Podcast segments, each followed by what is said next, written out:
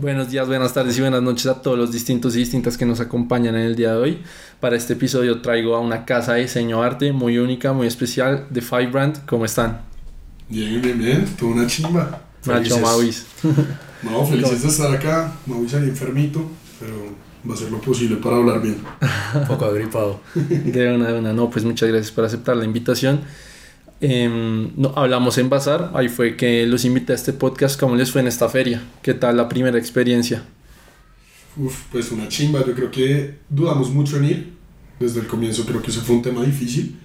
Eh, porque nosotros en Five siempre hemos creído como en crear algo como único, exclusivo, limitado y como llegar a un lugar donde no fuéramos como el centro de atención, sino estar como aliado con mucha gente y como pues sí, como en una asociación de emprendedores que está trabajando por eso, pues era como algo difícil porque siempre nos habíamos visto como cuando salgamos al público vamos a hacerlo en lo top top, pero creo que uno también se va dando cuenta que uno no, o sea, como que hay que tener etapas, procesos, escalones y saltárselos. Hay unos que se pueden y otros como que toca hacerlos bien.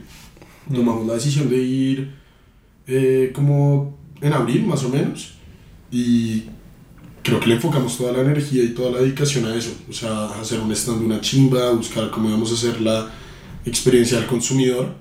Finalmente creo que sacamos un producto una chimba, tuvimos la fortuna de hacer sold out de los hoodies, que es como nuestro bestseller, eh, un día antes de que se acabara la feria, entonces ahí como que fue sentimientos encontrados, como uno de éxito muy chimba y otro de pudimos haber facturado otro poquito, pero, pero por lo que transmite la marca, creo que igual estamos muy contentos con el resultado. Eh, mucha gente que llegó y se acercó a comprar que pues llegaron y ya no había unidades disponibles, pero creo que crecimos un montón también la comunidad en redes. Yo creo que estamos muy en la expectativa de ver cuál es la verdadera consecuencia de Bazar post feria, ¿sabes? Y cómo entender sí, no, todo ese público que te conoció, quiénes van a llegar, quiénes se van a quedar. Yo creo que ese es como el reto, pero sí, una chimba, yo lo disfruté mucho. Estuvo chévere, fue muy retador, la verdad. Como que viéndolo, como que mmm, no sabíamos cómo nos iba a ir, ¿no? O sea, como dice Nacho, era la primera vez que aparecíamos en vivo. Y habían dos opciones, o que fuéramos y nos fuera como un culo, de verdad, o, o romperla, pero nunca pensamos como en un intermedio, como... O sea, sabíamos que iba a pasar una de dos. La verdad nos sorprendió mucho el resultado, o sea, como que siempre hemos confiado en lo que hacemos, pero, pero es que pues sí le apostamos fuerte, o sea, nosotros decimos que hicimos sold out, pero pues llevamos en sí 300 hoodies, entonces pues era un número elevado para nosotros. Y terminó muy bien todo. Conocimos mucha gente chévere. La mm. verdad. Vamos a, eh, vamos a volver. Chimba. Diciembre. Volveremos. Volveremos en Eso les iba a preguntar ya en la feria como tal. ¿Qué tal es ese ambiente entre emprendedores? ¿Cómo lo, lo sintieron? Yo creo que es una chimba. O sea, ponerse a hablar con otra pues todo el mundo está en la misma tónica, ¿no? Entonces todo el mundo arranca con los mismos nervios los primeros días de feria con marica, ya vendió algo, ya bajó bandera, no, todavía no, ya han pasado tres horas desde que abrimos, entonces es como el susto, no, ¿qué será? ¿Será que llueve? ¿Será que no llueve? Pues porque en especial en la zona donde estábamos nosotros sí llovía para el culo, o sea, no había techito, entonces como que hay demasiadas incógnitas que en verdad no dependen de ti, yo creo que hay muy pocas cosas en el mundo que uno le puede dejar como al destino, al universo, y el 95% del resto de las cosas uno se tiene que hacer cargo, pero hay un ciertos detalles con los que uno no puede contar del todo. Por ejemplo, esos de los climas, de todo, de cómo se va a desenvolver la gente. Pero hablando con otros emprendedores, yo creo que es una chimba, todo el mundo tiene una tónica muy de vamos a romperla, tengamos fe y todos son buenas vibes.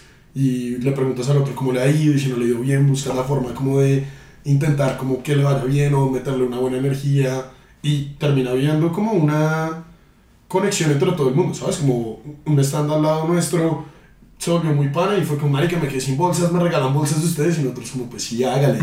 A otro no le funcionaba el datáfono, entonces fue como, no, dale, usa el datáfono nuestro y ya después hacemos cuentas.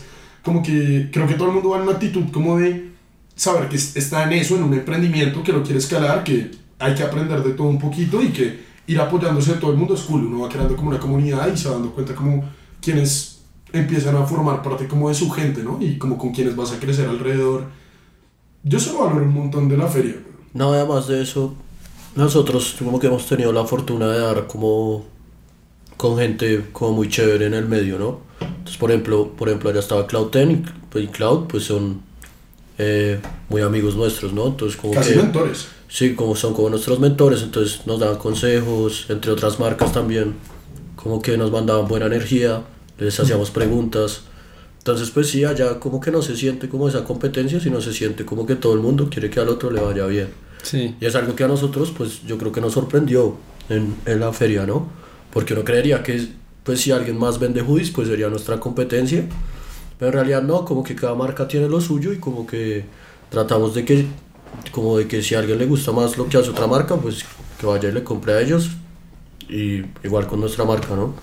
Sí, a eso iba. De hecho, también es una cosa que me ha sorprendido en el emprendimiento y les iba a preguntar si les ha sorprendido a ustedes, porque creo que la primera percepción de la mayoría de las personas al emprender es que pues hay competitividad y lo que tú dices, si esta otra marca vende hoodies, pues no nos podemos ayudar tanto porque pues él se está robando mi clientela, pero ya cuando uno se mete al mundo del emprendimiento uno se da cuenta que en verdad es mucha camaradería y todos se apoyan entre todos, o sea, hay como que muchos mentores, como tú dices con Cloud.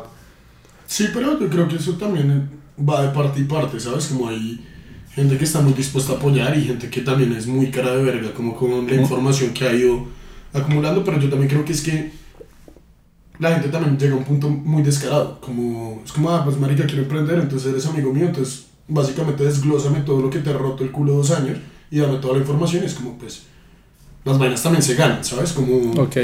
y yo creo que eso en parte, digamos, es lo que uno va construyendo con la gente, o sea, con nuestros amigos de Cloud hemos tenido una relación de apoyo incondicional en todo, en hasta estoy corto de producción, regálame unos hoodies y yo te los cruzo acá, y, o sea, muchas cosas, ¿no? Que ayudas con estampados, que con unas vainas de confección, que con temas de diseño, que para serigrafía, que otras vainas, y pues en verdad es como buscar apoyarse, pero es que ha sido como un tema que también es recíproco, ¿me entiendes? Y tú creas una comunidad con ese tipo de gente que te va apoyando, pero tú a la misma vez también les estás generando valor. Claro. Y no es como cuando el emprendedor como que no quiere ayudar el decir como pues marica no te dar una información sino como que uno también tiene que ser muy prudente con lo que está haciendo porque finalmente son tus proveedores también y le va a entrar más volumen de trabajo y muchas otras cosas entonces como que uno tiene que tener mucho cuidado pero respecto a lo que decías de todo el tema de la competencia yo creo que eso uff pues marica eso nunca va a dejar de haber Pero Claro. igual, nosotros, yo, y eso me lo enseñó mucho los de Cloud, como Mateo y eso, como que ellos nunca nos vieron como competencia, sino como aliados, por así decirlo. Y De ahorita, acuerdo. algo que hablaba con Nacho es que, nada, nosotros ahorita, como que la clave como de las cosas que hemos hecho es como fijarnos en lo que hemos hecho nosotros y ya. O sea, lo que haga lo demás, pues, si le podemos aportar en algo, pues, muy chévere. Si no, pues, hasta ahí. Y, y siempre y cuando se gane que nosotros le, le demos alguna información o algo, pues lo damos sin ningún problema. O sea, no, no es tan fácil como llegar y decir, oiga, ¿cómo se hace esto, lo que sea? Sino pues tiene que haber una relación detrás. Pero nosotros, yo creo, yo creo que es lo que nos ha funcionado, es que nosotros no nos fijamos en la competencia, sino que sentimos que cada marca tiene lo suyo. Y mientras nosotros sigamos haciendo lo nuestro bien y como lo hemos hecho, yo creo que la competencia pues como que no va a importar, como que a la gente le gusta lo que hacemos y nosotros confiamos mucho en eso. Y ya. Yo, yo, yo, o sea, concuerdo mucho con lo que dice Maurice. Y es, yo creo que es una conclusión general del emprendedor. O sea, entender que la competencia existe porque pues hay más gente que va a vender tu producto.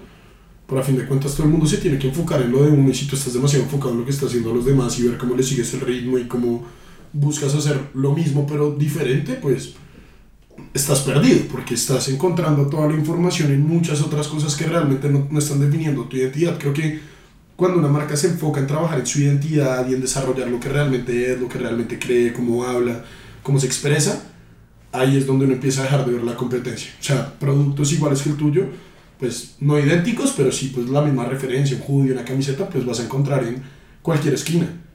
Pero pues tienes que empezar es a construir tu identidad de marca, que es tu verdadero diferencial, para que se note que lo que tú construyes es una comunidad, es una referencia, o sea, son muchas cosas más allá de el objeto físico per se, que yo creo que eso es muy importante. Sí, yo creo que a la comunidad del streetwear, sobre todo, ese es el valor agregado, que es una comunidad más allá de un hoodie, una cachucha, una camiseta, como que las marcas lo que en últimas venden, al menos hoy en día, es como un sentido de identidad.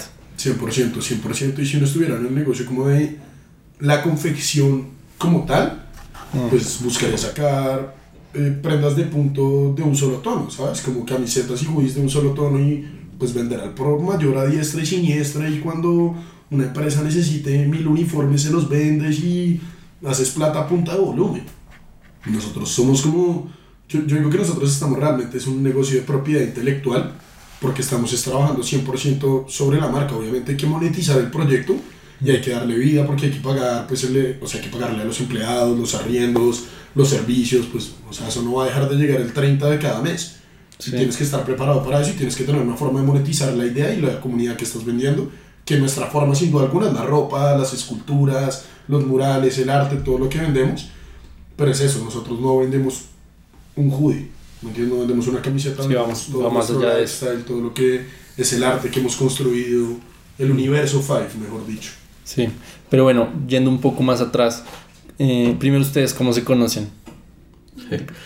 Hace mucho, hace mucho desde chiquitos, literal. ¿Sí? O sea, yo creo que sí, como que típico que nos conocemos desde los que 6, 7 años por ahí, chiquitos, ahí en, en Peñaliza nos encontrábamos y jugaríamos fútbol, tenis. pero no éramos como panas, ¿sabes? Okay. Como yo creo que nos hicimos fue bien amigos en la pandemia. Pandemia. Que es cuando nace el proyecto también, ¿sabes? Como en pandemia este man hace un curso de Illustrator. O sea, eso que somos amigos, que nos podemos hablar, sí, normal. pero no... Pero realmente no mantenemos una, como una relación, Uh -huh. sino que simplemente amigo de la universidad, de todo.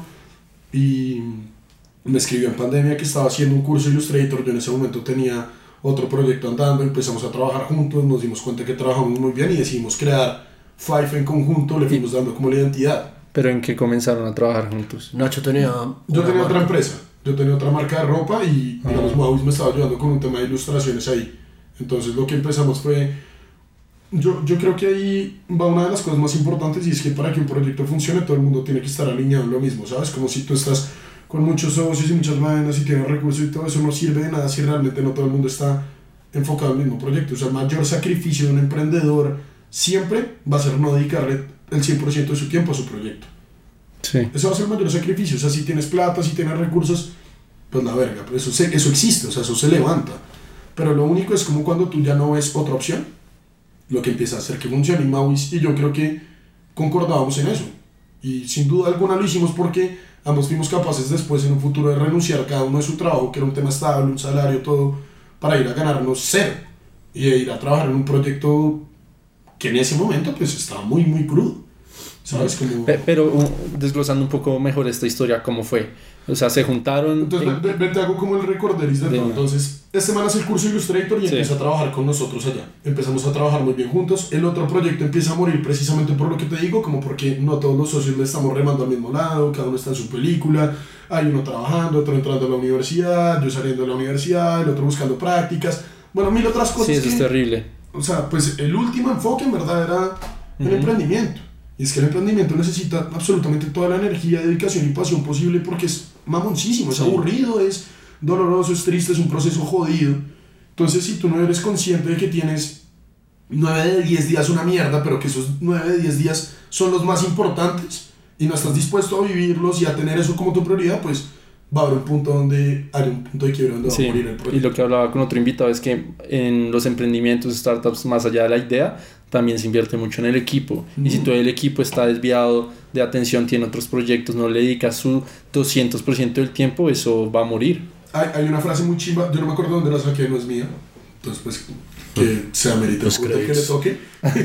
Pero dice algo como, el mal talento en una empresa grande, en un Bavaria, en un Pepsi, en una Alpina, pues no se va a sentir, vale chimba un mal talento ahí, pues quien está trabajando mal no, ni puta idea. O sea, sí. una empresa entera. El mal talento en una empresa pequeña te mata. De acuerdo. Te acaba. Entonces, lo más jodido en medio de todo, cuando estás creando un equipo nuevo, es retener talento. Y retener un talento es muy jodido porque se retiene, yo digo que de tres formas. Uno, con plata, mm. que es como mucha gente dice como, odio mi trabajo, me sabe mierda, trabajo hasta las 3 de la mañana, pero me pagan 20 palos al mes, entonces pues me sí, quedo. Sí, eso es lo que más ciega. Total, el otro son condiciones laborales muy chimbas, Si sabes, como ya en verdad es, no, al mes te vamos a regalar entonces pola y después esto y tienes salidas pedagógicas y el trabajo es virtual y ta, ta, ta. Y pues entonces eso es lo que te empieza a enamorar. O sea, como que hay muchas formas de retener talento. Y la última es la que casi que nos toca a los emprendedores y es como empoderando a la gente para que sienta el proyecto como propio. Porque tú no tienes plata para ofrecerles un salario, una chimba, tampoco tienes condiciones laborales para ofrecer, porque si no tienes nada que ofrecer más la verga, como decir, pues te regalo el saco de la colección o, o hago algo así por el estilo. ¿Sí me entiendes? Entonces retener ahí el talento es difícil. Entonces precisamente por eso es tan importante tener un equipo de emprendedores muy hijo de puta. Porque si el mismo equipo no es el que se rompe la espalda y no es el que se pone la 10 cuando la otra parte del equipo no puede cumplir muchas vainas, pues vaina. O sea, Sí. el que trabaja el domingo sin sueldo, pues es el emprendedor.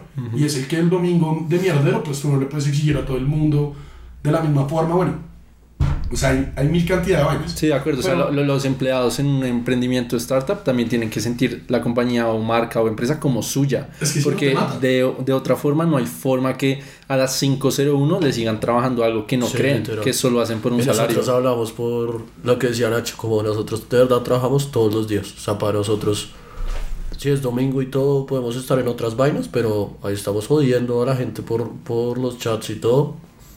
Es algo que hemos digamos, intentado mejorar. Pero, Ok, ok. pero todo el equipo está en la misma tónica y lo ha entendido. Y hemos podido construir de verdad un equipo. O sea, si nos está yendo bien ahorita es porque hemos podido construir un equipo muy sólido, como Sí, tanto, tanto Sí. nosotros dos, como la persona que me ayuda a mí en la parte creativa, que es Literal, un o sea, capo. Camilo Salas, Manuel Jaramillo, Camilo. Valentina Moreno, Emilia Villegas, eh, Iván López, los contadores, o sea, todos terminan haciendo parte del equipo y en verdad es una chimba reconocerles el mérito. Intentamos siempre como agradecerles porque además sabemos que se están rompiendo por un proyecto que, que es difícil de, de... A ver, pues no de verle una escalabilidad a futuro porque si no, no lo harían, pero como que igual es difícil meterle algo pequeño. Ujú. Si sabes, como tú no tienes estructura, Sí. no tienes orden, no tienes un qué hacer todos los días, no es llegar, lo que tú decías, como yo llegaba a la empresa, a mi 8 to 5, eh, organizadito y sabía que, no sé, las reuniones me variaban al día, pero sí o sí todos los días tenía que cumplir con subir 100 facturas a SAP o lo que sea. Pues, marica, ya por lo menos tienes algo de orden y estructura, acá es todo muy variado. O sea, hoy estábamos con Mario en la oficina y fue como, bueno, vamos, ¿a dónde no? Pues hay un podcast, man, vamos, y así. y ir moviéndonos y organizándonos es un tema del día a día. Sí, sí, sí. Sí, ahí está el verdadero reto, como tratar de transmitir ese mensaje, empoderar a los empleados para que crean en la misma idea, igual que uno, porque igual con este podcast yo le puedo trabajar de lunes a domingo, yo no descanso editando, planeando, entrevistando, yo feliz, pero donde yo fuera a contratar a alguien, como que tratar de, de transmitirle ese mensaje y convencerlo de el proyecto que yo veo detrás, pues ahí está el verdadero reto.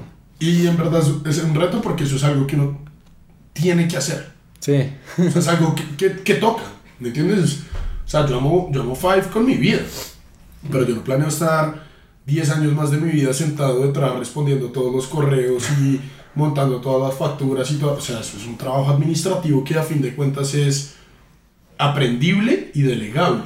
sí, ¿Me entiendes? O sea, este man y yo tenemos que estar enfocados es en crecer la empresa y podernos desarrollar un equipo de trabajo la verga que pueda cumplir con esas tareas a la perfección y le dé como ese orden, estructura de organización y el resto del tiempo del equipo emprendedor esté completamente organizado en crecer el proyecto. O sea, Mm. creo que hablamos con un amigo de nosotros que es muy metido en el mundo de startups que el man decía, yo todos los CEOs que conozco no trabajan en la empresa como tal, sino todo el tiempo están levantando plata. Sí. Obviamente es un mundo muy diferente, es un mundo retóxico de dame 10 millones de dólares y los pierdo en 6 meses. Pero, pero bueno, no, igual ese es el mundo de- del crecimiento tech, que es otra vuelta diferente. Nosotros estamos en una estructura un poco más tradicional, por decirlo así. Pero igual sigue Ok. siendo un modelo disruptivo. sí, claro. Eso no, no cambia. Pero bueno, volviendo a la historia, entonces, ¿cómo, cómo fue que nace Fai? Ah, bueno. eh, Te desviaste un poquito, la. Sí, sí, aquí uno siempre se desvía, pero está bien, está bien, no hay afán. Ya te cuento porque este man se desvía una hora. Eh, Sí, me pasa.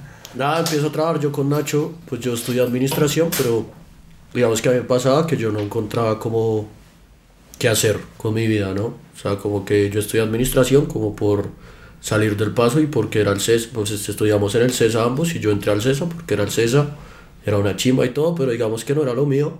Entonces yo empiezo a hacer este curso de ilustración, me topo con Nacho y con su empresa, empezamos a trabajar, trabajamos muy bien, y en un punto yo le dije a Nacho, pues me dijo a mí que hiciéramos como una agencia de publicidad. La agencia duró que nada, como cuatro horas y después dijimos, no, pues que vamos a ir a trabajar con, con clientes. Además se llamaba Igna, ¿no? Sí, Ignacio Ignacio Mauricio, los más creativos del mundo.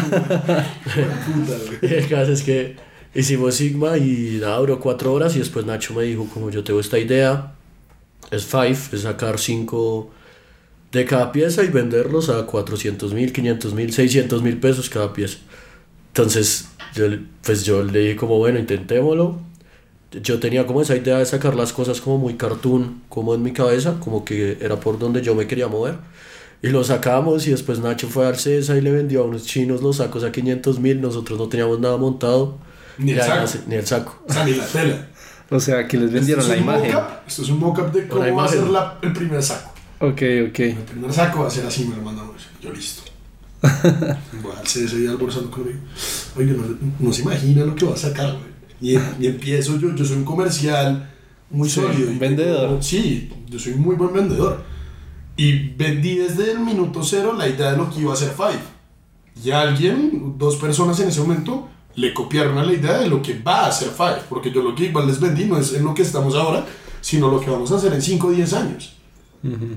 Entonces me dio toda esa gente copió en esa idea y sin nada ahí nació nuestro modelo de preventa y, y todo nació ahí. Sí. O sea, eso fue la plata que no, de la nada yo llamé a este man y yo, perro, tenemos ya un millón de pesos para empezar el proyecto. Y horrible. O sea, los sacos que entregamos, horribles, fatales. Es más, incluso No, pues tampoco. desde le regalamos sacos nuevos ahorita hace poquito, como...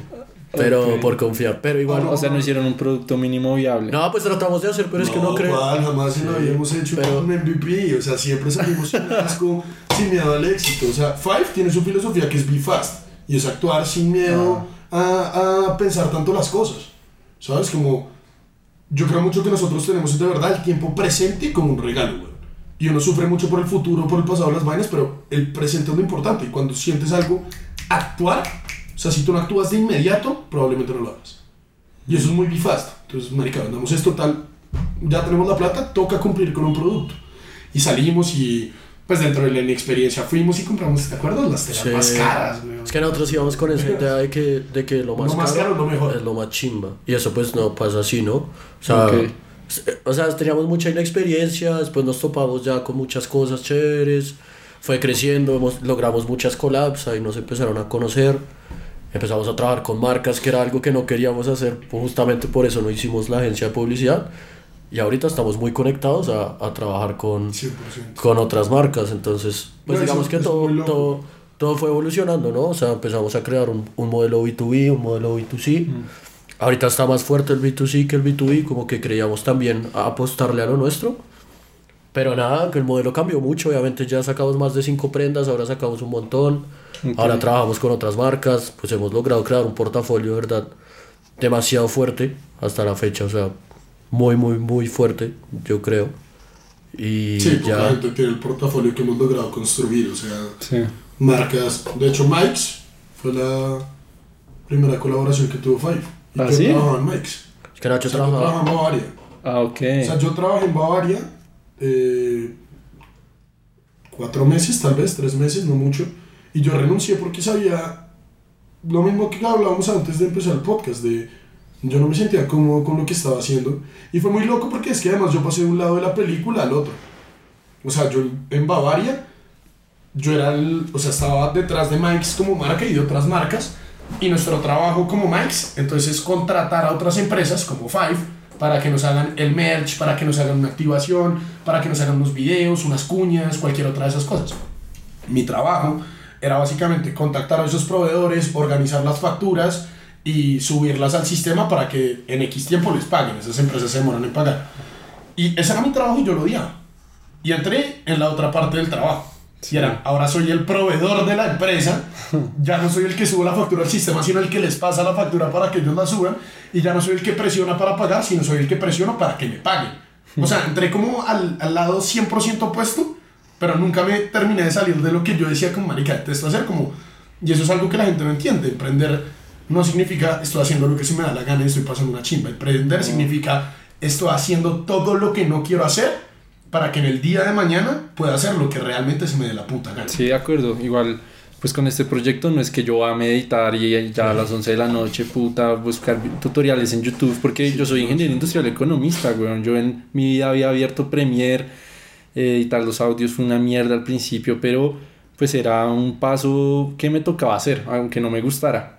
Pero digamos, tú con ese trabajo en Bavaria sientes que fue vital ver como ese detrás de cortinas para para ver estas relaciones como entre empresas? ¿Sientes que te ayuda ahorita con tu trabajo en Five?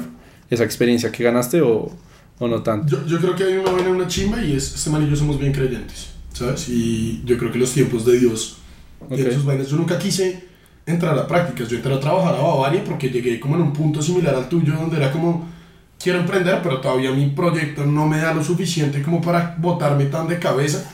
Estoy acabando mi universidad, todos mis amigos están encontrando trabajos, yo qué putas hago en un limbo. Ok. Pe- Pero entonces cuando tú entraste a Bavaria ya tenían Five. O- Sí, estaban. Pero tenía tres meses. Ya, ya, ya. O sea, no, no tenía nada. Sí. O sea, era demasiado crudo el proyecto. Habíamos sacado, creo que íbamos en CAO, digamos, como No, estaba, estaba, muy, estaba muy crudo el proyecto. Sí, era ¿Y muy ¿Tú, tú qué hacías? Yo estaba trabajando en una agencia de viajes, en la más grande también. No, ambos teníamos nuestros trabajos y fue, nos, nos dimos cuenta que el proyecto iba, o sea, cada vez como en un ritmo menor. Sí. Y este man recibe un, un mensaje que va a Colombia. No, pero es que, o sea, para que escuches todo, todo el cuento ahí muy rápido. Ver, Básicamente, yo estuve un día comiéndome una empanada en la universidad. Llegó un amigo con perro, me aceptaron en latir. Qué chimba de práctica, no sé qué. Yo, marica, felicitaciones, weón, me te invito a una empanada, lo que sea. Y yo esa noche llegué a mi casa, weón, jodido la cabeza, y yo decía, marica, ¿y ¿yo qué putas voy a hacer? Porque le entra a uno mucho esa angustia, como, listo, si me dedicara todo el tiempo a mi proyecto en este momento, igual, ¿qué tengo para hacer ocho horas del día? O sea, como, no tengo la plata o los recursos como para decir, es que, bueno, le invierto para estar haciendo esto todo el tiempo, pero es que tú sin plata tampoco puedes desarrollar muchas ideas. Entonces, como que tienes que crecer en baby steps. Y en su momento fue como, bueno, apliquemos a Bavaria, pasé a Bavaria, eh, y no sé qué yo empecé a trabajar en Bavaria.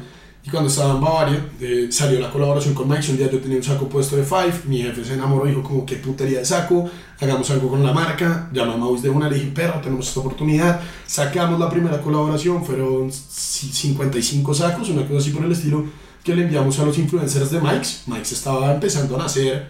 Entonces esto era algo muy nuevo. Eh, ahí empezamos a desarrollar nuevas amistades, gente chévere, empezamos a conocer el negocio B2B, entendíamos que era pasar una factura y esperar 60 días a que nos pagaran. Eh, digamos como que yo agradecí mucho estar desde ese primer lado en la película, como el yo nunca haber querido entrar a Bavaria, pero que de alguna forma me hubiera tocado por esa incertidumbre, fue lo que me permitió entender cómo funciona realmente el modelo de negocio de B2B, de cómo funcionan las empresas haciendo negocios entre empresas y los pagos entre empresas, y cómo es el tema de te pago a 30 días o yo te pago después de esto y después y negociar con proveedores y ah, es que si a mí me pagan en tanto, yo, yo te pago a ti en tanto y así sucesivamente. Es como, como una cadena. Yo digo que emprender es como un juego de no dejarse quebrar más allá, porque uno siempre sabe que su producto lo vende más caro de lo que lo hace, entonces uno como que siempre es rentable, pero lo que te, ma- lo que te mata es el flujo de caja, no tener la liquidez. Sí. Y en ese, en ese proceso de estar ahí ese tiempito chiquito, un día me entra un mensaje de Bancolombia que dice, tienes un crédito de libre inversión aprobado con por 35 millones de pesos, una cosa así por el estilo, 30 millones de pesos. De la nada. De la nada, pues, o sea, mensajes de Bancolombia. Sí, Yo toda sí, la sí. había tenido buena vida crediticia por, por tarjetas de crédito desde chiquito y todo, pero pues jamás había pedido un crédito, solo fue como una oferta del banco. Mm. Lo tomé, renuncié, llamé a Mauis. Perro, tenemos 35 millones para arrancar esto, eh, nos endeudamos, no sé qué vainas, vamos a hacerlo así. Yo acabo de renunciar, vamos con todo. Y como a la semana este man renunció también, ahí, sí ya que te cuento él más su parte, cómo es de cómo lo vivió. Es que yo fui muy votado, yo soy muy bifast, pero si a mí poco nada me quieren por allá. No, ¿No? es marica, igual es que fui a dejar un trabajo votado casi, ¿sabes? Como entre ganándome un, un trabajo sobre mucha gente que aplicaba y ser un poco desagradecido. ¿Cuánto duraste? Nada, marica, tres, cuatro meses. O sea, es que yo renuncié a la práctica como tal. ¿Y, y la Uy. práctica era con la universidad? Es que es un proceso muy largo y muy curioso. Sí, muy que es largo. una historia muy larga que... Porque, la porque que si es con la no- universidad, digamos, si tú haces eso en los Andes, te joden. No, en teoría sí, en teoría sí, pero a ver, yo tenía un problema con una materia, una vaina ahí, entonces como que yo no podía entrar a prácticas como tal, sino que Bavaria a mí me buscó por aparte. Y llegaron a mí a decirme, ok, Ok. el tema de prácticas como tal con la universidad no se puede hacer por un problema que yo tenga con la materia, pero nos gusta tu perfil y te ofrecemos un contrato laboral aparte. Entonces fue más hijo de puta porque todavía, o sea, me habían buscado como con mayor intención. Y fue peor aún renunciarles, o sea, yo entiendo que fue una cagada, que no me quieran allá, que de pronto pues hubo una falta de compromiso, pero tanto yo como Five somos como unapologetic. Loki, me importa un culo. O sea, en verdad es algo que tenía que hacer y yo no. O sea, tú no vives tu vida para ser feliz a los demás, para. Pues sí, lo que me importa un culo. O sea, Un saludo a Bavaria. Un saludito. No. Mis amigos de- No, mentira, o sea, yo amo Bavaria y todavía me siento en la lealtad, por ejemplo, de no comprar una cerveza de Central Cervecera. ¿Sí me entiendes? Yo, todo lo que compro de, de cervezas como que es de Bavaria, o sea, yo sí desarrollé mi sentido de pertenencia frente a la empresa y frente a muchos eh, miembros como coworkers que tuve allá, sigo teniendo una relación, una chimba y nos queremos mucho, pero pues sé que hubo un choque difícil en el tema que yo dijera de la nada, como, oigan, me voy. Sé que era una cagada, sé que hay muchas como cosas de las que no digo me arrepiento, pero que pude haber hecho mejor. Pero a fin de cuentas yo espero que el tiempo y la vida le a uno la razón, como marica, era algo que tenías que hacer. Saludos a todos. 100%. Ok, ok. El tema, ya y por mi lado, como que. que es que yo creo que hacemos tan buen equipo, es porque, como te habrás podido dar cuenta, Nacho, de verdad es un comercial demasiado cerdo. Y yo, pues digamos que por mi lado, soy, soy más. Sí, como, como. Yo vivo en mi cuento, sí. Como el creativo. Sí, como el creativo, pero vivo en mi cuento, entonces yo estaba aburrido, mi trabajo también. ¿Qué hacías? Yo estaba en una agencia de viajes que los adoro a todos, o sea, de verdad, fue mi primer trabajo y me dieron la oportunidad, todo, o sea, pero yo iba y me la pasaba dibujando en el iPad. Yo me acuerdo de mi jefe estarme No, ni puteando. iPad, era computador. el computador. Estar dibujando otras vainas y mi jefe puteándome y, y yo pues... Llegó un momento en el que yo dije como bueno ya no puedo seguir en esto porque pues ni estoy aportando acá y pues ni estoy creciendo en lo mío. Entonces ahí cuando Nacho renuncia yo también renuncié y lo que hice fue conocí a un artista que se llama Debbie, que es mi segundo como sensei yo creo. Son los artistas más capos en Colombia yo creo. Y me... ¿Cómo, lo- cómo lo conociste? ¿Por Hice- Instagram o? por Instagram vi como un taller como de que estaba ofreciendo el man y fui lo hice. Y el man, pues normalmente es artista todo y el man no da clases, pero el man me, yo le dije como, oiga, yo quiero que usted me enseñe, estoy dispuesto a, pues a meterme acá de lleno. Y el man, Pero ese man ya sabía pintar. ya sabe O pintar. sea, esto no fue como tan de ceros de no tengo ni idea de pintar y me encontré el curso, fue ya unas bases muy Sí, lo quiero pero mejorar. de talento, Sí. o sea, es empírico. Sí, Había sí, que- claro. Es como no, y fue a mejorar como lo que él ya conocía. Había que mejorar un poquito. Entonces me metí con él dos meses y lo que hice fue nada, rogarle para que me diera las clases. Estuve con él dos meses allá de lleno, yendo todos los días. Obviamente pasé de ganar un salario a tenerle que pagar a, a, pues a alguien para, para mejorar. Y estuve con él y fue una experiencia, de verdad, demasiado chévere. O sea, yo creo que todo lo que he logrado y todo lo que, lo que sé, en gran parte se lo debo pues a Evi por darme como esa oportunidad, ¿no? O sea, él de verdad fue, fue una persona muy, muy capa. Y fue para la mí. tercera colaboración de Five. Ya hicimos una colaboración con él. Es un, man- es un artista, de ¿verdad? Demasiado cerdo y, y pues ahí fue la decisión que yo tomé de salir como de mi zona de confort para, de verdad, mejorar las cosas que sabía que tenía que mejorar. Entonces me, nada, pues me adentré con él, empecé ese curso, me empecé a volver de verdad demasiado duro en lo que hacía. Y ya pues a raíz de eso pues hemos logrado todo, pues yo soy la, la dirección creativa de la marca y o sea, hasta el día de hoy, incluso lo pensaba este fin de semana, como que hemos hecho tantas cosas que no hemos tenido el tiempo como de parar y decir como, hey, hemos logrado hacer esto con Mercedes, o esto con Fiat, o ahorita por ejemplo que salió algo con J Balvin, yo le decía a Nacho como marica, yo no lo puedo creer que yo le esté pintando a, a pues a gente así, ¿no? O sea, es algo que si me hubieran dicho hace un año, seguramente no lo hubiera creído. Igual con todo, es el portafolio que hemos creído, que hemos crecido, que hemos logrado y ya, pero salió muy orgánico, o sea, Yo creo que el secreto más allá del orgánico es la confianza. ¿En sí mismos? Nosotros tenemos... en todo, no, no- y no sabe- yo la verdad, si me dices que no me explico, o sea, no, puedo decir que no lo explico, porque es que de verdad ha sido tantas cosas que no lo explico, pero pues yo- sé que gran parte, sé que gran parte de lo que hemos hecho es por, por el amor, obviamente, que le metemos al, al proyecto y porque nosotros no le comemos a... O sea, ¿me entiendes? La persona que dirige una empresa como Pepsi, pues al fin de al cabo termina siendo una persona como igual a, a nosotros, ¿me entiendes? Entonces, pues el acercamiento cuando uno lo ve Eso fue lo que normalizamos también. Como entender que detrás de una gran empresa hay una persona como tú, como yo. Sí. Que eso es puto entender. Es- Igual es- llega con relacionarse con eso y ya entra cagado el susto. Ah. Pero es gente.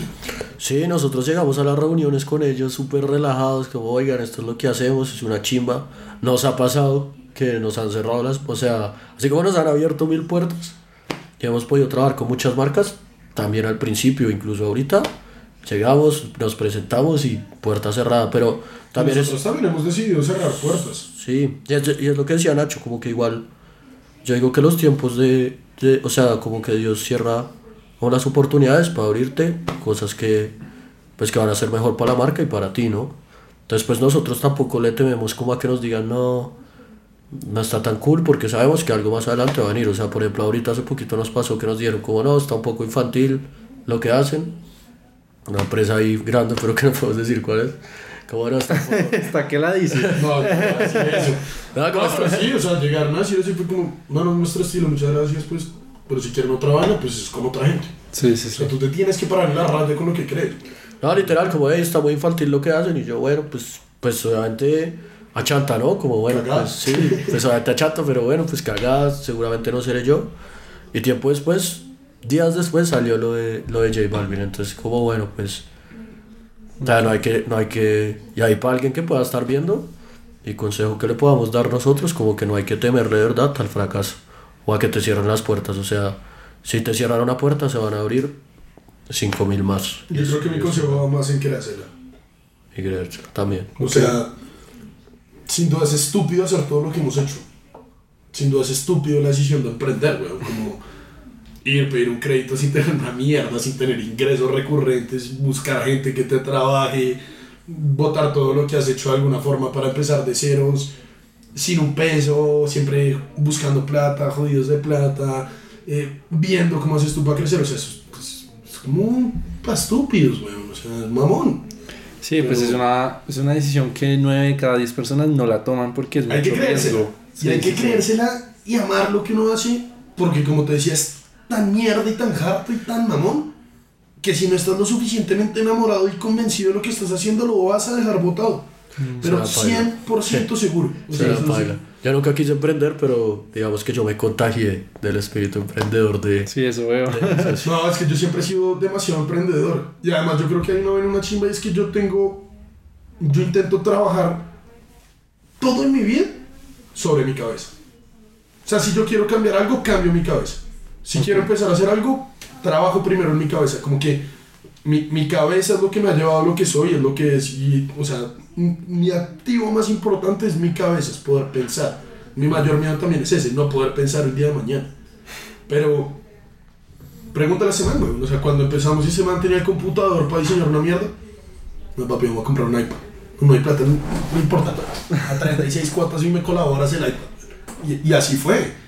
O sea, y yo creo que también le he empoderado mucho la situación este man, como de creérsela, como de empezamos a pasar por pues, una chimba y yo, perro, ya salió Ok. salió. Es como también muy de manifestar, ¿no? O sea, creo que de todas las colaboraciones que hemos hecho, por ahí el 80% hemos dicho que salieron antes de que salgan.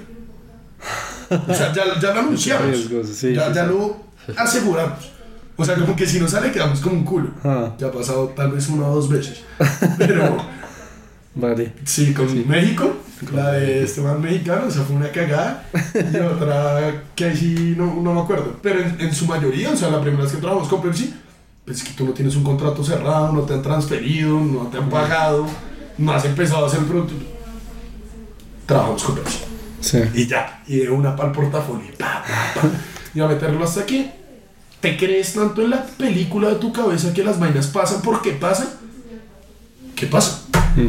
Sí, no, y lo que hablabas de la constancia ese es un tema muy recurrente en este podcast, y es que más allá de la plata o las ventas, como que tú tienes que tener una métrica mucho más significativa detrás para seguirle avanzando al proyecto, porque si tú, digamos, en una marca como la de ustedes, eh, ustedes ven, ven su motor como las ventas que hacen o lo que venden en un día, pues es, ese en el momento en que se apague o se vaya disminuyendo, pues va a ser mucho más difícil Sí, trabajarle obvio. e inspirarse. Ya ha pasado. Ya. Sí, claro. Entonces, si, si uno tiene como otro foco detrás, como el sentido de marca, la identidad de la comunidad, pues es mucho más probable que las vainas florezcan porque está esa pasión y uno le va a seguir trabajando independientemente si hoy no vende un culo. Yo le voy a seguir metiendo. Mm, No, y es eso. No, estamos metiéndole todo, ya 100% cada uno. Fíjate, cada uno ya tiene, o sea, cuando tienes un emprendimiento ya que ha crecido, como ha crecido pues la marca, que es afortunadamente pues ya te puedes dar el lujo de que aparezcan pues como otras cosas por hacer, ¿me entiendes? Entonces yo tengo la marca y tengo mi, mi, pues digamos como mi empresa de diseño como aparte, Nacho también pues tiene la marca y tiene su empresa de confección por aparte, pero digamos que estamos los dos apoyándonos mucho. Entonces como que tenemos el resto del tiempo libre, o sea, ese tiempo, cuida lo que te estoy contando, le dedicamos el 5%. Y el otro 95% pues estamos metidos en, en Five. Es que igual obviamente es duro todo el tema de la plata. Porque como tal, ni este man ni yo nos pagamos. Ok. Y no sé, y el pagarnos, o sea, que decir, no, cada uno se empieza a meter, no sé, 3, 4 millones de pesos mensuales, bueno, son 6, 8 millones de pesos. Que no están Ah. para Five. Exacto. Pero Sí. a fin de cuentas tú sumas eso a final de mes y son entre 72 y 80 y pico millones de pesos que 90 millones de pesos que no tuviste cómo crecer la marca. Sí, sí, sí. Entonces, nuestra idea siempre es no. Todo para la marca, todo crece. O sea, toda la gente que ha puesto en algún momento plata para la marca como a forma de préstamo y todo es que, marica, usted puede tener la tranquilidad de que todo va para el crecimiento de esta vuelta. O sea, nosotros jamás hemos sacado un peso de Five ni nada porque sabemos que todo lo necesita para crecer y nos tocó desarrollar ideas pues para subsistir, weón. O sea, para poder salir a comer, para pagarse lo que uno tiene en su vida a día. Sí. Y pues la de esta manera pintando, yo ya llevaba pues muchos años trabajando en todo el tema de, de los talleres, de la confección, de la ropa. Y fue como, ok, Five obviamente no tiene la capacidad de tener un propio taller de producción porque pues no vende todo lo que puede producir un taller al mes. Entonces, ¿qué voy a hacer yo? Pues voy a hacer el taller de producción, le doy precios preferenciales a Five y hago este mismo servicio para muchas otras empresas. Y entonces fue como la forma en la que cada uno tiene su proyecto aparte, pero igual ningún proyecto Sí, pero igual se liga con. Five. Exacto, o sea, en medio de todo, yo cuando igual estoy clavado en mi proyecto, en mi taller y no sé qué vainas, igual siempre hay cosas de Five dentro del taller que tienen que cumplirse, o sea, como nunca es desligado. Mm. Este man sí puede que le dicen otra vaina o lo que sea, pero igual pues va a estar entrenando la mano, Sí. o sea, como que siempre cada uno está haciendo lo que le corresponde también hacer en la empresa, Ujú. entonces como que no es como me conseguí un trabajo, pero completamente Ah, igual tenemos, tenemos nuestras reglas, ¿no? Por ejemplo, entre mis reglas, y no es una regla que esté como escrita o algo, sino es como una regla como implícita, es que por ejemplo yo no le diseño a otras marcas de ropa, ni po- Total. o sea, me han llegado marcas de ropa, una chimba y yo les digo como, oiga, o hay dos opciones, o me pagan pues un plata por el diseño, o sea, les cobro como cinco veces más de lo que cobro y yo sé que obviamente me van a decir que no de una porque pues es estúpido. Es como el objetivo. Ajá. O pues les digo, la verdad, como oiga, simplemente pues, además que se nota mucho cuando un dibujo lo hago yo. Entonces como que, pues para mí ver un diseño mío en, la, en otra marca que no sea la mía, pues digamos que no tiene mucho sentido. También en el tema de Nacho, pues hay una, hay un, pues digamos que Five tiene su material propio que hemos hecho noso- entre nosotros dos.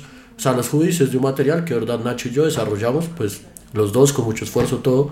Y por obvias razones, pues Nacho no puede hacer que ninguna otra empresa eh, tenga pues ese material, ¿no? Exacto, tenemos Ok. nuestros limitantes de cierto modo. O sea, Sí, yo no le sí, puedo sí. ofrecer la tela en la que me he reventado porque es la tela que me reventé para Five, no para todo el mundo. Sí, y sí, si no, sí. pierdo el diferencial de Five.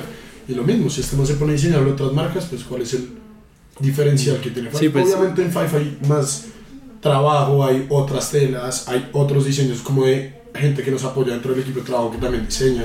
O sea, nos construimos como una casa de artistas para artistas y es como en el pro del crecimiento de...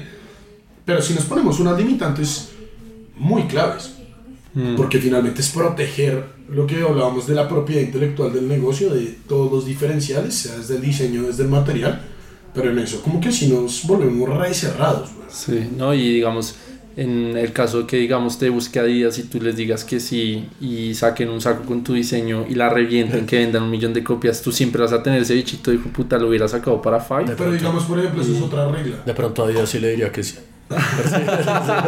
Adidas, pues ya Eso, saben. eso es otra movie, eso es otra movie.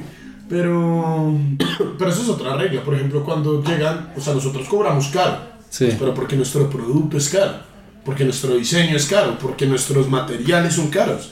O sea, nosotros cobramos caro, pero porque la calidad, y eso puede dar fe el 100% de nuestros clientes, es una chimba. Ok. Y nos esforzamos por tener una experiencia, un empaque, o sea, todo eso. Una putería. Y es caro, pero porque las cosas chimbas también cuestan plata. Sí, de acuerdo. Entonces, cuando le presentamos una, una propuesta a la verga, un, no sé, a BBC, por ejemplo, decimos, no, marica, seguimos estos hoodies de tal forma, así, así, con este diseño, es como, no, pues, bueno, no llegamos al presupuesto de los hoodies. Entonces, ah, te compramos el diseño y nosotros lo vamos a hacer por aparte.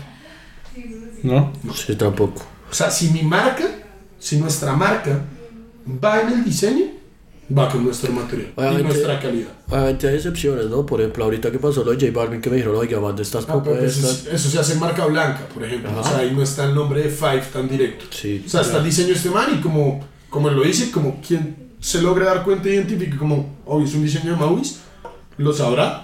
Pero cuando está la marca puesta, el Five, el logo, el fueguito, cualquiera de los personajes, cualquier elemento del universo de Five, sí o sí obligatoriamente lo producimos nosotros. Si Ah, no, sí. si no se pierde.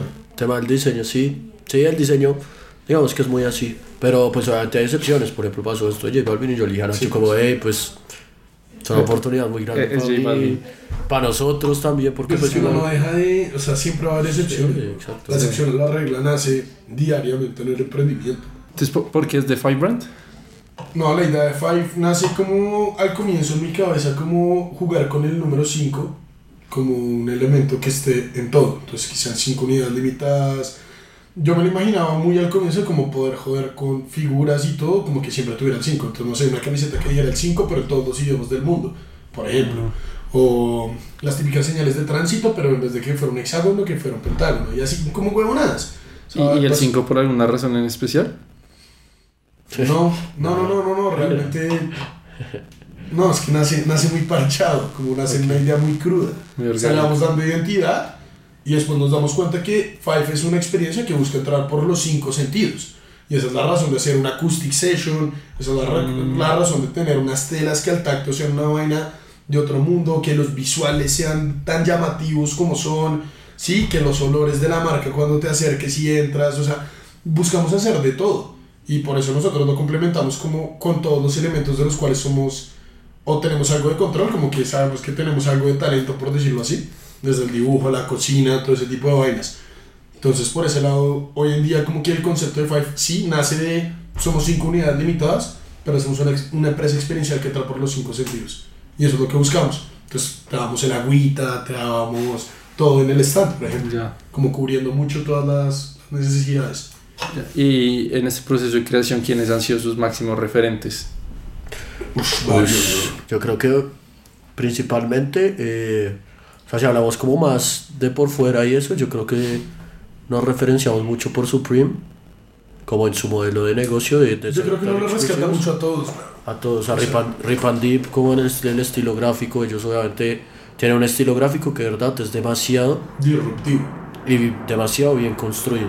O sea, como que en Rip and Deep tú- esos nunca se van a salir del gato y de lo que ven ahí. Y ellos crearon un universo a través de eso. Pero ya estando acá, yo digo que, o sea, inspiraciones 100%. La manera de trabajar de Sahu, yo creo que También, o sea, También. es que le, le valoramos mucho, o sea, rescatamos lo que hay que rescatarle a cada marca como tal, ¿no? O sea, a Saúl le rescatamos como toda esa interacción que tienen con el público, esa forma de vender, esa carisma que tienen. A Supreme le rescatamos todo ese modelo de escasez, de exclusividad, de sentir algo como de verdad muy limitado, muy único, muy, muy exclusivo. A Rip and lo que decíamos, le sacamos todo ese concepto de, de, de ilustración, como de toda la parte de imagen de marca. A Nude Project le rescatamos mucho toda la experiencia del cliente, todo lo que viene siendo crear una construcción de marca o de una comunidad. Eh, no, pues Cloud también. a Cloud, claro que le... O sea, Todo. no, es que es eso. O sea, yo creo que inclusive, o sea, nos sale publicidad y, man- y nos mandamos entre nosotros como, uff, perro, mira esto tan chima, como, qué putería pensar en de qué forma nosotros vamos a llegar a, a ese punto el día de mañana. Siempre lo hacemos, como te decíamos, toda nuestra manera, como que rescatamos y, porque es que uno, a ver, uno es inteligente aprendiendo de sus errores, pero es sabio aprendiendo de los errores de los demás. Y creo que eso también aplica no solo para cuando lo cagas, sino para cuando construyes algo finalmente si estás construyendo algo, pues entre más información recojas, entre más te enriquezcas en tu entorno, pues seguramente lo vas a construir mejor. ¿Me entiendes? Si nosotros pues no tenemos, eh, no sé, la filosofía que tienen muchas otras marcas y, y tenemos como cosas diferentes de cada una construidas, ¿me entiendes? Pero nosotros sabemos lo que hacemos, a lo que vamos, lo que nos gusta, apenas se nos viene una idea a la cabeza, no pensamos media hora para que esté ejecutado. Sí, no. No, y de todas hay algo, o sea... Sí, claro. Acá Siempre hay inspiración, o sea, es que también es imposible pensar que todo lo que existe en Five no lo inventamos nosotros. O sea, pues tenemos un podcast, pero pues no- nosotros no nos inventamos los podcasts. Sí, Igual con este podcast, pues Exacto. algunas preguntas, algunos comentarios, pues no me los invento yo. No, y el artista, y el artista que te diga que no, o sea, como que no tiene referentes y eso, es pura mierda. O sea, todo el mundo tiene referentes, todo. Pero nosotros tratamos de sacarlo, de como de sacar lo bueno de cada uno y, y convertirlo a nuestra manera, inspirarnos. Yo creo que somos muy reales. Sí. O sea, es como la... No, pero acá en Colombia la gente no se da Somos cuenta. reales la muerte. La gente no se, da, no se da cuenta acá en Colombia, pero hay demasiadas marcas muy chimbas. O sea, y más ahorita hay Pero yo marcas- solo valoro una gonorrea, weón. Y yo eso sí lo hablaba mucho con un huevo de gente y es... La moda colombiana está empezando a coger un pico, una putería, weón. O sea, obviamente pues no somos como italianos, ¿no? O sea, no estamos en un tema de competencia de los más luxury, Gucci, sabe, Ferragamo, toda esa mierda, pues que se construyó allá. Pero creo que sí estamos alrededor de un concepto de streetwear en Colombia que está surgiendo Está surgiendo con... muy chimba. O sea, sin duda. True y Undergold son Mm, senseis. O sea, son gente que lleva 10 años rompiéndose el culo. O sea, que están donde están eh, en este momento y el que diga, no, es que True es una marca que tuvo suerte. Tan huevones. mm. Vean 10 Nada de años de suerte. romperse el culo, güey. Es que nada de suerte. Es que es eso, y la gente, y la gente no lo valora. Ah, es que yo no conocía a True hace un año. Pues, marica, si lo conoces hoy en día es porque hay 9 años de esfuerzo detrás de gente rompiéndose el culo para hacer eso. Y lo mismo con Undergold, con Sahu y con todas esas marcas. O sea, eso se construye es de, de verdad, de reventarla, de estallarla y de no dejar de construir, pero yo creo que sí, Sahu, eh, o sea, Undergold True, muy referentes, muy senseis, muy masters. Eh, y de ahí en adelante se empieza a desglosar nuevas marcas que están cogiendo un tema de comodidad y de vainas muy chimbas. With Green, por ejemplo, es una de ellas. ¿no? Yo creo que Green no es algo muy nuevo, pero ha logrado consolidar algo muy la verga. With Green Cloud, está Claro, también muchos años de construcción. Agivos, chévere. también. Doménica, Sahu, o sea, a final de cuentas, no todas se relacionan como Fall al Streetwear o lo que sea, pero son marcas que tienen, puta, mucho esfuerzo, o sea, mucha Monoic. construcción detrás. Monoic es una chimba también. Eso también. Sí. Sí, con Cloud que ustedes mencionaron antes, que son como sus mentores, ¿cómo fue este primer contacto? Yo conocía. ¿no? Yo no me acuerdo. Ah, nosotros hicimos una colaboración con OK. Es una artista. Ok. Y ella es mejor amiga de, eh, de. Y Lucho es pues uno de los dueños de Cloud. Y yo le escribí y tal, y el man siempre fue muy bacán, como que me respondía por Instagram, todo, súper querido. Y de ahí, eh, como que ahí empezamos, ah, nos invitaron a conocer la casa Cloud, la primera que había, fuimos Nacho y yo, ahí parchamos con Lucho, eh, Lucho nos... Fue a conocer, de verdad. Sí, a conocer. a- A hablar con el man, literal, a conocer. Y ahí, como que hicimos buena relación con Lucho, todo. Y después, eh, estábamos como embolatados con ese tema como de telas y eso. Como de que no sabíamos hacia dónde coger. Y le escribimos a Lucho, como, hey, necesitamos ayuda. No, no, no, yo me iba a Colombia Tex. Yo estaba, pues siempre al año en enero se hace Colombia Tex y eso es buscar nuevos proveedores, varias vainas así. Yo me iba en nada, porque esto es diciembre, cuando hablamos así, esto es antes de irnos a Europa. Y logramos la reunión con ellos. Claudia acaba de abrir una nueva casa, pues como una tienda, punto físico, en la T. Espérate. Era chiquito. Y nos invitaron allá, yo me iba a Colombia Tex, hablamos con ellos, les dijimos con marica algún consejo, guiarnos, no sé qué vanas. Y casi que terminamos haciendo como un programa de curadurías. O sea, les pagamos a ellos un fee y todo para que nos ayudaran. Pero fue más pensado como en el tema de la serigrafía, inicialmente. Yo creo que ellos fueron más para el lado de la serigrafía que de la ropa como tal. Como que obviamente la serigrafía es lo top de lo top en temas de estampados, es lo más chimba, donde más puedes jugar, donde puedes trabajar con relieves, como con técnicas diferentes de estampación, que eso es cool. Pero pues es un proceso de conocer, o sea, hay que tomar un cursito, unas cosas, Sí. así sea muy básico para entender lo más básico. O sea, ya cuando quieres crear una marca y hacer todo, pues listo, entiendes más a fondo y hasta dónde puedes llegar, pero Nace así, nace así, güey. Sí, nació así, ahí pues empezamos a tomar las, las sesiones con ellos, pero nos terminamos haciendo muy amigos de, Terminamos de fue Mateo. panando. De Mateo. Más que todo, que Mateo es el, el que está detrás como de toda la producción, todo. Y ya los dos, o sea, de verdad, Cloud, De hecho, fue el primer invitado al sí, podcast. fue nuestro primer. Sí, sí, O sea, a, a Mateo, a Mateo le tuvimos como tanto cariño y tanto respeto, en serio, que primero cada vez que nos vemos es una chimba, o sea, la energía es tote. Y segundo fue como cuando empezamos a escalar, que ya fue el primer podcast, todo fue como también en, en, en forma como de retribución, como de agradecimiento, de reconocer como, perro, si estamos rompiéndole y estamos haciendo algo cool, es en gran parte por lo que ustedes decidieron, de lo que hablamos, como de compartir esa información, de generarnos valor. A, a eso vamos, a eso vamos con el inicio del podcast, de la relación que tienes con la gente, de lo que construyes, de lo que haces. Y eso se lo valoramos mucho a ellos, weón. Sí, muy chimba. La verdad, Mateo, todo Sí, el un saludito a respeto. Lucho Almate, que Y a Lucho también. chimba, y toda la gente que trabaja allá es una...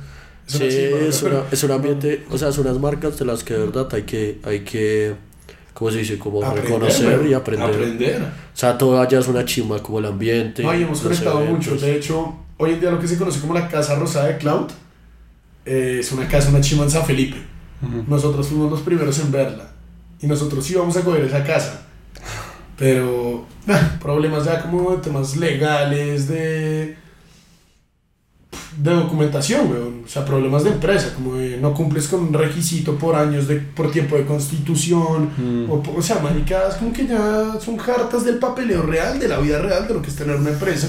Mm. Nada, y era muy complicado la vieja que estaba arrendando eso, no sé qué, al fin de cuentas me llamó mi mate un día como, parce, llegamos a esta casa, sabemos que ustedes ya la tenían orinada, me dijo así, y yo, no, pues perro, dale, cógela, y ya después fue una chimba como volver a esa casa, como ya no con la expectativa de, bueno, esto va a ser nuestro spot de trabajo, sino eran de los manes, pero lo mismo, como que esa información igual a ellos de llegar a esa casa de alguna forma también les, les llegó por nuestro lado y fue esa buena actitud de listo, si no está con nosotros, pues que esté con ustedes, y hemos ido muchas veces allá, tanto a parchar como a trabajar, como a meter producciones. Eh, nada, una chimba, una chimba. Y hemos conocido gente cool, al Bifi, a toda esa gente muy bacana, güey. Chimba, muy, chimba. muy bacana. Sí, bueno, una pregunta que yo les tenía era cuál era la clave o el secreto para hacer tantas colaboraciones y trabajar Sí. con tantas marcas como No Pepsi o Mercedes, decir. pero No, mentira, la verdad. pero no, no, o sea, igual siento que a lo largo de este podcast ya se ha resuelto un poco y es que primero tú eres un comercial ni el hijo de puta, pues primero también los, pri- los productos que sacan pues son diferentes, únicos, pero sí es como una combinación de todo. Las collabs. Yo creo que las collabs van por. No. Uno, porque nosotros, nosotros no le tenemos miedo a, a acercarnos a alguna marca. Eso yo creo por un lado. Y dos, como. No, yo creo que también es el tema sí, de, no sé, como de que todo. manifestar, o sea, de hacer las vainas bien, güey. O sea, tú necesitas una primera. Nosotros no creamos Five pensando en vamos a hacer la marca de las collabs. Sí. En eso nos O sea, su primera collab fue con Mike's Pero Pe- ¿Y cómo consiguieron esa collab? lo que Porque te digo, tú- yo estaba sí, trabajando en Bavaria, tenía un saco a la verga, mi jefe se enamoró y fue con marica, Ajá. tenemos que hacer algo con esto. Y ahí salió la primera oportunidad y Sí. obviamente ya entra Mike al portafolio. Sí, es que ya tenemos ya empieza a Mike's. sumar. Entonces, por cosas de la vida, en la colaboración de OK, terminamos llegando con Pepsi. O sea, a conectar con Pepsi por X o Y razón. Y ahí salió Pepsi. Ya con Pepsi atrás ya valía huevo a quien le Después. Sí, ya con Pepsi. No, pues- era como marica, trabajamos con Pepsi, no vas a trabajar conmigo, güey. Pues de verdad no es un secreto para nadie, en otras palabras, como que si tú ya tienes un portafolio bueno, pues obviamente ya te ahorra mitad del trabajo, ¿me entiendes? Obvio. Sí, el 80%. Pero Pero construir el portafolio es lo puto. Y para construir el portafolio hay que. Marica, los clientes también hay que buscarlos. Es que los clientes no solo llegan. Yo no puedo esper- Lo que yo te decía, hay muy pocas cosas. O sea, esa es filosofía mía de Ignacio Fernández. Hay muy pocas cosas en la vida que tú le puedes dejar al destino. Si es el 5% es mucho. Tú tienes que salir a apropiarte de las vainas en tu vida y asegurarte de que las vainas pasen. En el momento que vimos esta oportunidad del B2B, ¿qué hicimos? Salir a buscar a los clientes. Entender que hay, que hay gente detrás de cada marca. Mm. Que seguramente conocíamos por el papá, por el primo, por el amigo, por el tío, por el perro, por marica, por quien sea. Alguien que trabajara, no sé, en Kellogg's. Llegamos y, marica, usted no se imagina la idea tan la verga. Es poder trabajar con Pringles, un concepto del putas para el Pringles. ¿Qué? Sí, marica, yo sí estaba pensando en algo chévere de eso, no sé qué vainas. Ta, ta, ta, ta, ta. Pum, construyes una idea, sacas una reunión y, marica, no te vas sin sí. Pues puta, así se varias horas, pero no te vas sin un sí. Sí. Y con ese primer sí se construye y se trabaja y creo que también algo muy cool es que pues somos parchados, si sabes, como que hablar con nosotros es relajado, entonces como que somos muy Sí. fáciles de hablar, de entendernos, entonces trabajar con las marcas también era muy agradable por eso, porque éramos muy parchados. Sí, creo que eso lo voy a rescatar No, mucho de este y- episodio. Y la vida, o sea, algo que sí iba a decir, algunas personas le puede gustar, a otras no, pero la vida es de contactos. No, pero a que no le guste, pues cagada, pero esa es la realidad. ¿no? O sea, la realidad de la vida y de todo es que la vida es de contactos y nosotros, o sea, hemos tenido la fortuna de, obviamente no todos los centros a los contactos, sino porque pues hay un buen producto y además hemos tenido buenos contactos y hemos podido llegar, no sé, por una marca hemos podido llegar a otra marca. Entonces, pues nada, o sea, uno nunca, puede- uno nunca sabe con quién está No, y sin duda, sin duda alguna es eso. O sea, obviamente hay una mezcla de factores detrás. Tú no puedes llegar con un contacto bueno, pero con un producto de mierda.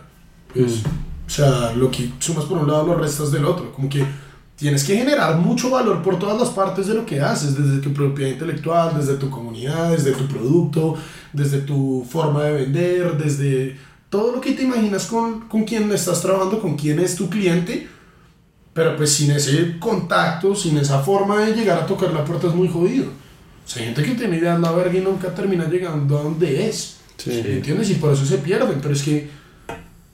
marica, eso depende de salir a buscarlas. O sea, no, eh, eso iba a decir que rescato mucho este podcast y con lo más que me quedo es que yo a veces caigo en ese error y aunque yo tenga una forma de acceder a un contacto que yo sé que le podría escribir para invitado al podcast, a veces me da miedo o como que creo que aún no soy un podcast lo suficientemente grande y ni siquiera lo busco, caigo en ese error que de ni siquiera intentarlo. es que es Sí, es- esa, esa es la cagada es- más grande. Sí, es es marica, más- confiar en lo de y eso es uno. porque piensas. Sí. Eso es porque la piensas, de, de verdad, weón. Sí, o sea, sí. el que estuvo en Basarillo las tarjeticas de Be Fast, es eso, es el que piensa pierde, marica. Y, y, o sea, tú ya cerraste la oportunidad con esa persona por no escribirle. O sea, no es como que quedó cerrada porque igual no la escribiste. Pero de momento, o sea, en esa semana que pensabas hacerlo con ese man, sí la cerraste tú. O sea, ni siquiera le diste la oportunidad a alguien de que te cierre la puerta en la cara. Lo que te decía Maui, marica, nosotros nos han cerrado puertas en la cara. Pero, marica, la misma razón por la que estamos sentados acá contigo es la misma razón por la que pudimos trabajar con Pepsi o con Bavaria o con el que haya sido. Marica, ¿cómo fue que nos sentamos a hablar? Weón? Llegaste al stand y, Sí. para, si nos sentamos en un podcast, firme papi, la próxima semana, weón, hagámosle. O sea, ahí no, ahí no la tuve que pensar, como que dije, como fue puta, lo tengo que hacer ya tan Y, y sale, y, eso es lo que se vuelve cool. Sí, sí, sí. Vale, vale. No, pero sí, a, a fin de cuentas es eso, o sea, que lo por qué pudo haber pasado era que, que fuéramos unos piros y ya, para la mierda y nunca se hacía el podcast. Sí. Sí, Pero no. ese era el mismo resultado de no hablar. Ajá. Sin miedo. La clase hay que hacerla sin miedo y de verdad es lo que, o sea, aconsejo como de verdad, uno nunca sabe a quién tiene al frente. O sea, puede ser la persona que sea. Puta, eso es lo otro. Yo creo que es que es eso, nuestros contactos no nacieron porque es que nacimos con una billetera de contactos. Lo, lo de, lo de J Balvin, por ejemplo, fue en un matrimonio. En momentos específicos y tú tienes que hablar de tu trabajo, te tienes que sentir orgulloso de lo que haces. Y es lo que dice Maus, tú nunca sabes con quién realmente estás al lado. Y esa persona a la que tú, por parcharte la vida, con la que estabas, no sé, sentado al lado de un avión y terminaste hablando mierda, porque sí, porque de pronto decidiste que era mejor hablarle al del lado que ponerte un par de audífonos y dormir.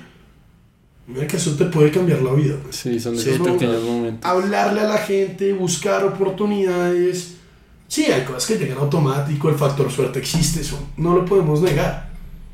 Pero, marica, el que busca encuentra, weón. Y el que no deja de buscar, definitivamente encuentra. Sí, sí, O sea, la única forma de garantizar el éxito de cierto modo, o sea, logrando sentar a alguien acá para hablar, o sea, el éxito como tú lo definas en tu vida, es no parar de intentar, weón. Y a fin de cuentas, weón, no sé, puede que nos haya, digamos que nos hubiera rechazado en su momento Pepsi, y uno sigue haciendo las vainas bien y bien y bien y bien y bien y bien, pues llega un punto donde esa puerta vuelve y se abre.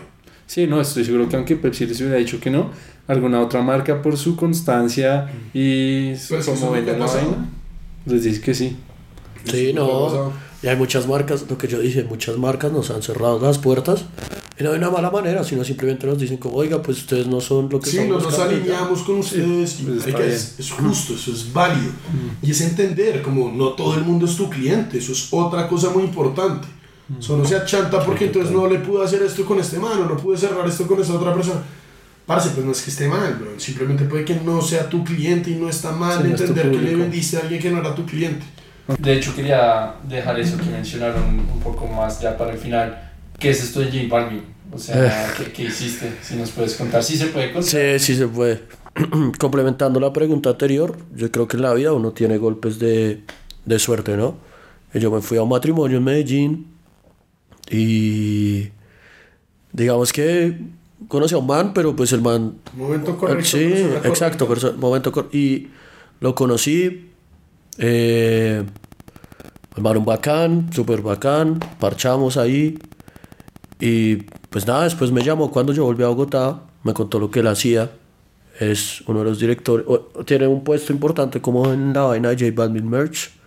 Y me dijo, como yo quiero que me mandes unas propuestas para regreso de J Balvin. Y ahorita, eh, pues nada, he mandado muchas, muchas propuestas. Ahí pues he terminado hablando con el manager, todo ha sido una experiencia, una chimba. O sea, la verdad, el equipo del man es o sea, si J Balvin ha llegado hasta donde estás, porque el man tiene un equipo que de verdad es una chimba también. En cuanto a todo, los manes súper bacanes. Y una de las propuestas que mandé, he mandado muchas, no sabemos cuántas vayan a salir. Pero una de las propuestas que mandé fue la portada que ahorita está en la página de, de J Balvin. Y como la portada de un Beach Bundle que sacaron, que son como varios productos, como para el verano. Y llevas un patico súper chévere y pues ahí ya te contactan y te dicen como... vayan y lo vean, una chimba. Ahí te dicen como, hey, va a salir esto, eh, pues se nos lo, lo del diseño, bueno, hay una negociación y ya se acaba y, y listo, pero pues ya, digamos que pues lo subí, obviamente yo les pregunté como, bueno, déjame subirlo todo, me dijeron que sí, y, y ya eso es, pero pues digamos que ahí yo creo que las puertas están, están abiertas ahí, Juanca sí. Si ves esto, una chimba. De verdad, güey, la neta. No, y las puertas están abiertas. Y pues es algo para mi portafolio que yo le decía al man, como pues así haya salido a eso, pues ya. O sea, como que no quiero sonar como, como agrandado o lo que sea, pero pues es algo que yo no he tenido el tiempo como de pararme y decir cómo hice esto. O sea, como que en mi cabeza aún sigue siendo algo muy casual cuando no es algo como tan casual. yo siento que eso es algo que nos ha pasado a este man a mí mucho tiempo. Y es, llegas a un punto donde no te imaginabas que ibas a llegar porque igual pues no lo veías como una opción. Solo llegas, te das cuenta que es una gonorrea e igual te sientes muy pequeño. Sí, Y no es eso. No es pequeño en el sentido de decir, no, es que lo que estoy haciendo no, no genera impacto, no hace... No, no, no, no es eso, sino es... Puta, cada vez que uno va creciendo y en verdad se empieza como a comer el mundo, por decirlo así, te das cuenta que en verdad, verdaderamente el mundo es inmenso y tú eres un hijo de puta moco, güey. Entonces, cuando uno crece y se da cuenta de lo que realmente puede llegar a ser, lo que realmente puede llegar a construir, uno se da cuenta que sigue muy, muy, muy chiquito y eso genera más hambre. O sea, la gente te lo habla muy desde una buena forma, desde las felicitaciones, desde el éxito, como, oiga, qué chimba la están rompiendo, ta, ta, ta, y tú en el fondo dices como, bueno, pues muchas gracias, qué putería. Entiendes que hay una parte de todo lo que te están diciendo que es verdad, pero en el fondo tú sabes como, no, no, estamos lejos. Estamos lejos, estamos lejos, estamos lejos. Y eso solo implica que uno no para de soñar, sino que cada vez el sueño se agranda y se modifica y, y se construye diferente, weón. Y es normal, weón. O sea, uno no piensa igual a como tenía 15, cuando tenía 12, cuando tenía 5 años, weón.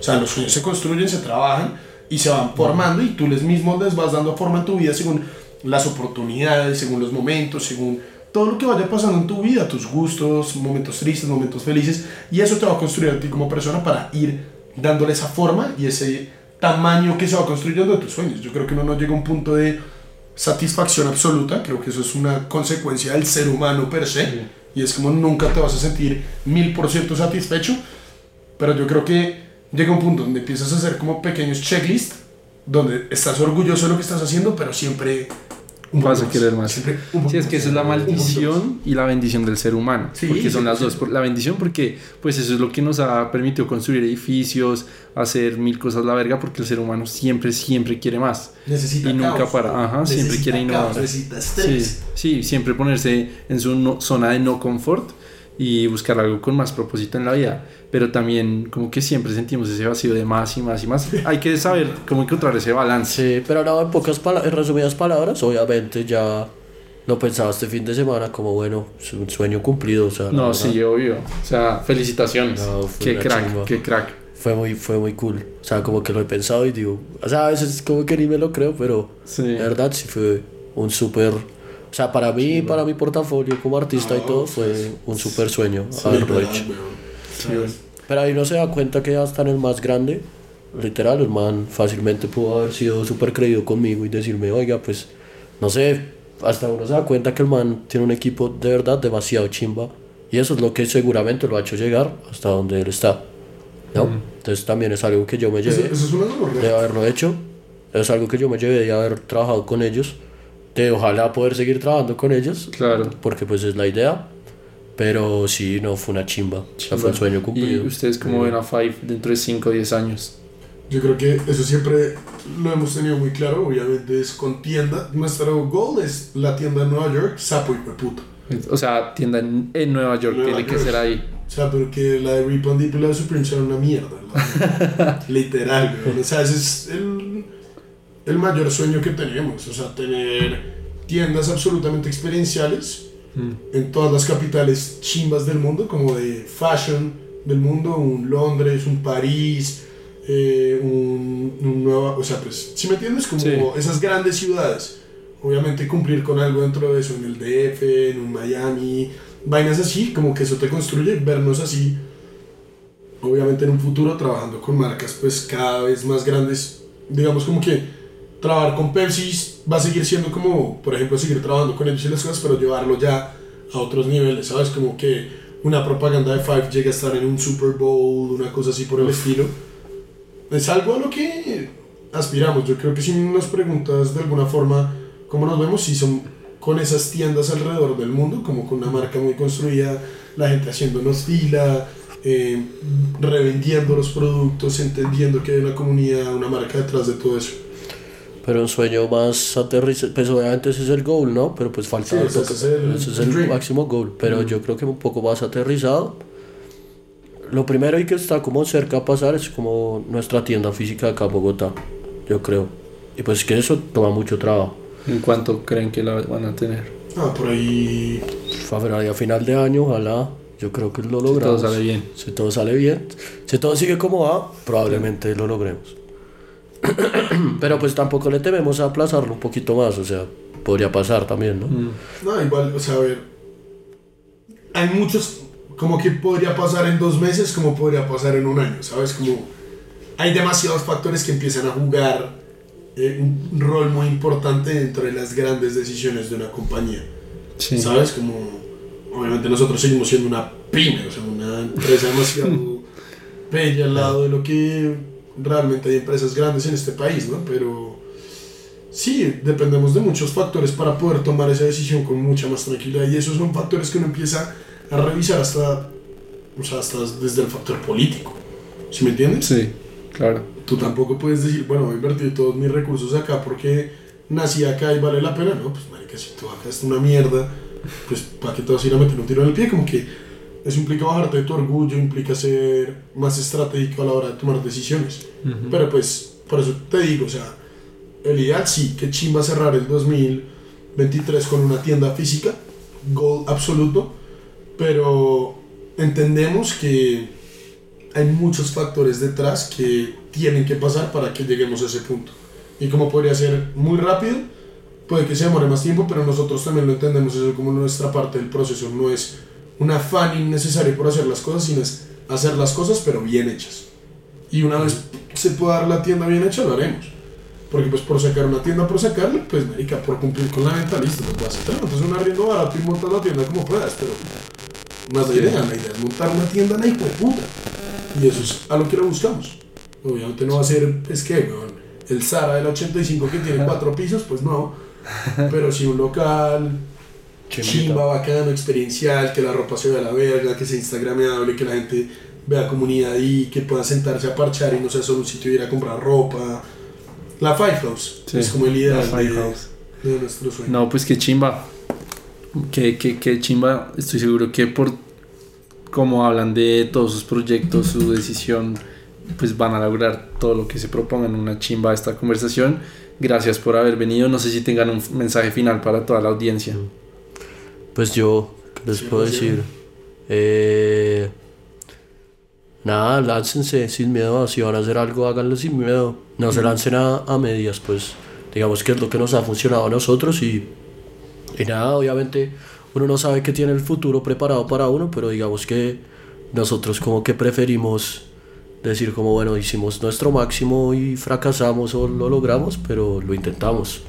Y la verdad, pues, o sea, hagan lo que, les, ha- lo que los haga felices, o sea, la vida solo hay una, ¿no? Y uno para que la va a desperdiciar en trabajando en algo que no le gusta o como haciendo algo que no le aporte.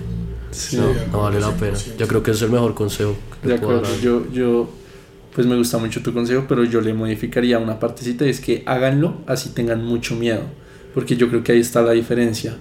A veces las mejores cosas que uno hace en la vida, uno las hace con miedo y, y ahí está la diferencia. Sí, Eh, no. Mucha gente nunca Pues- va a renunciar a su 8 to 5 por miedo, Pues si nunca va a lanzar su cuenta de podcast. eso, esa es la realidad del arrepentimiento. Sí, La realidad del arrepentimiento es que si tú te caes en cuenta de lo que te arrepientes, muy pocas veces es por algo que hiciste, sino por algo que dejaste de hacer de o acuerdo. que no hiciste. Esa es la verdad, güey. Entonces, como que, obviamente, la invitación de hacerlo y botarse con todo, pues, marica, obvio, va a dar susto, güey. Sí, Y lo que tú dices es la verdad. Ese es como el cierre real de esto. No, y es un camino, una paila. O sea, eso sí se lo sabe. Camino, una paila. Es duro, es chévere. O sea, es duro. Hay que aprender de los errores. Hay que comer un poco de mierda. Pero pues, nada, o sea, digamos que yo lo pensaba esta mañana. Como, como yo prefiero estar mil veces como preocupado a veces por la empresa y eso, a estar encerrado como en una oficina haciendo algo que no me gustara y algo de lo que me arrepienta en un futuro. sí. O sea, como igual que- estar haciendo tus dibujitos. Exacto, si yo, si yo me llegara a morir mañana, y sé que es Nacho igual, si nos llegáramos a morir mañana, sabríamos como, bueno, me morí, pero hice lo que me gustaba al final de cuentas. O sea, como que Sí, de acuerdo. no voy a tener arrepentimientos de que pueda haberlo intentado, lo que sea. Obviamente hay muchas más cosas que queremos lograr, pero pues hay que morirse sabiendo que uno trató de, de ser feliz. Yo sí le doy un mensaje un poco más, un poco pues diferente como a la audiencia, pensado como en una audiencia un poco joven, y es, marica, conózcanse, güey. O sea, uno también como que tiene mucho afán, Ok. es muy, o sea, uno ve y se compara, güey. la comparación también es otra maldición del ser humano, y uno se compara con todo el mundo alrededor de uno, y no se da cuenta que todas las condiciones de todo el mundo son absolutamente diferentes y que compararse termina siendo algo necesario pero estúpido. Mm. Pero no es el afán y no es hacer lo que el otro hace y porque, porque lo hace entonces me sale a mí. Es, marica, conocerse y darse cuenta de, puta, ¿qué quiero? Y eso es una pregunta re hijo de puta. Es hijo Es de muy, puta. muy hijo de puta y darse cuenta de eso. Solo se puede dar uno cuenta cuando se vota y hace las vainas y se da cuenta que si la cagó no importa, güey. Entonces ese mensaje es de conózcase y para conocerse es tírese, aviéntese, así le dé miedo. Seguro que si la caga, vale chido. O sea, yo hice una cagada, yo he hecho mil cagadas, pues marica, no habría puesto una cagada en todo. No, ambos hemos hecho, Vainas así, la hemos pero- cagado mil veces. mil vale veces. chimba, cagarla, vale chimba, o sea, ahí sí muy Ruby Gol, vale 3 hectáreas de pija, huevón, todo lo que uno crea, marica, hay que mandarse, hay que hacerlo, sueñen, be fast, literal, huevón, o sea, actúen, jueguensela y, pues, marica, no, este camino es para todo el mundo, entonces por eso también les digo, conózcanse, huevón, o sea, cada quien tiene sus metas, sus objetivos y su Sí, eso de la, de la comparación que dijiste me encanta porque uno cae mucho en ese error. Entonces uno ve a la, al compañero de universidad que puta está en banca y ya está ganando no sé cuántos palos mensuales y, y uno dice, ah, puta, ¿por qué no soy yo? Pero pues es que igual esa, o sea, chimba la plata y uno se ciega por eso, pero ese no es el estilo de vida que yo quiero. Sí. Porque yo ya me conocí, yo ya sé lo que yo quiero, por eso estoy con mis proyectos. Entonces es estúpido me dice con esa misma vara cuando, cuando no, no es comparable. Sí, no, y cada uno ve el éxito a su manera. Por ejemplo, mi hermano es un banquero de inversión, ni el mal parido y al man le encanta lo que hace. Sí, Y yo lo veo y yo digo, yo no podría hacer eso, pero al man le fascina. sí, es- Entonces, pues, cada uno, lo que decía Nacho, como cada uno tendrá sus propias metas y su objetivo, lo importante es cómo hacerlo. cómo Definan actuar. su propio éxito. Ajá. Exacto. Definan su propio éxito y luchen por eso, weón, porque pues nadie lo va a hacer por ustedes, weón. De, de acuerdo. Sí, no. Sí, ya toma tiempo, weón. Yo creo que también Ujú, con su afán. de Y si es largo, es una mierda. Ojalá todo el mundo le pegara toda mierda al perro y ya y solucionamos la vida de todo el mundo. Pero pues. Pero es no necesario. No, el caos humano es lo lindo. Sí. Pues nada, una chimba tenerlo. Muchas gracias a todos los distintos y distintas que nos escucharon. Gracias por escuchar este podcast. Nos vemos en el siguiente. Chao, chao. La chimba. Era una putería.